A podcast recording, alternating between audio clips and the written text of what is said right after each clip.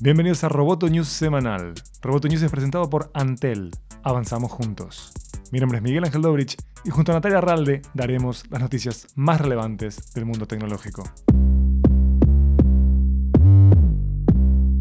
El presidente de la división Direct to Consumer de Disney, Kevin Mayer, dijo que Disney Plus no dependerá tanto de los datos como Netflix. Entrevistado en la Code Conference de Recode, Mayer dijo que su equipo podría tener ideas geniales y creativas que no encajen en el lugar que indican los datos y que apostará a utilizar el juicio, las ideas y las capacidades además de los datos. De todos modos, Mayer admitió que necesitan invertir más en tecnología para llegar a ser tan funcional para los usuarios como como lo es Netflix. También señaló por primera vez públicamente que la compañía está en el proceso de crear una plataforma tecnológica unificada para todas las plataformas de transmisión de Disney como resultado de la unión de dos de sus piezas tecnológicas, BAMTech, que impulsa ESPN Plus y Disney Plus, y la tecnología de Hulu se presentó un nuevo informe de Polis, el grupo de expertos en medios de la Escuela de Economía y Ciencias Políticas de Londres. El estudio permite concluir que los robots no se están haciendo cargo de los trabajos de periodismo, pero las redacciones deben adaptar las tecnologías de inteligencia artificial y aceptar que la forma en que se producen y consumen las noticias está cambiando. En su encuesta global sobre periodismo e inteligencia artificial, nuevos poderes, nuevas responsabilidades, los investigadores preguntaron a 71 organizaciones de noticias de 32 países cómo usan la inteligencia artificial en sus redacciones. La conclusión es que se usa en tres áreas, recopilación de noticias, producción y distribución. El director de Polis, Charlie Beckett, dijo en el informe que la esperanza es que los periodistas tengan una carga turboalgorítmica capaces de usar sus habilidades humanas de formas nuevas y más efectivas.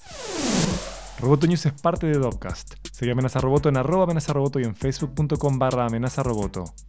Roboto News semanal fue presentado por Antel. Hasta la próxima. Roboto News.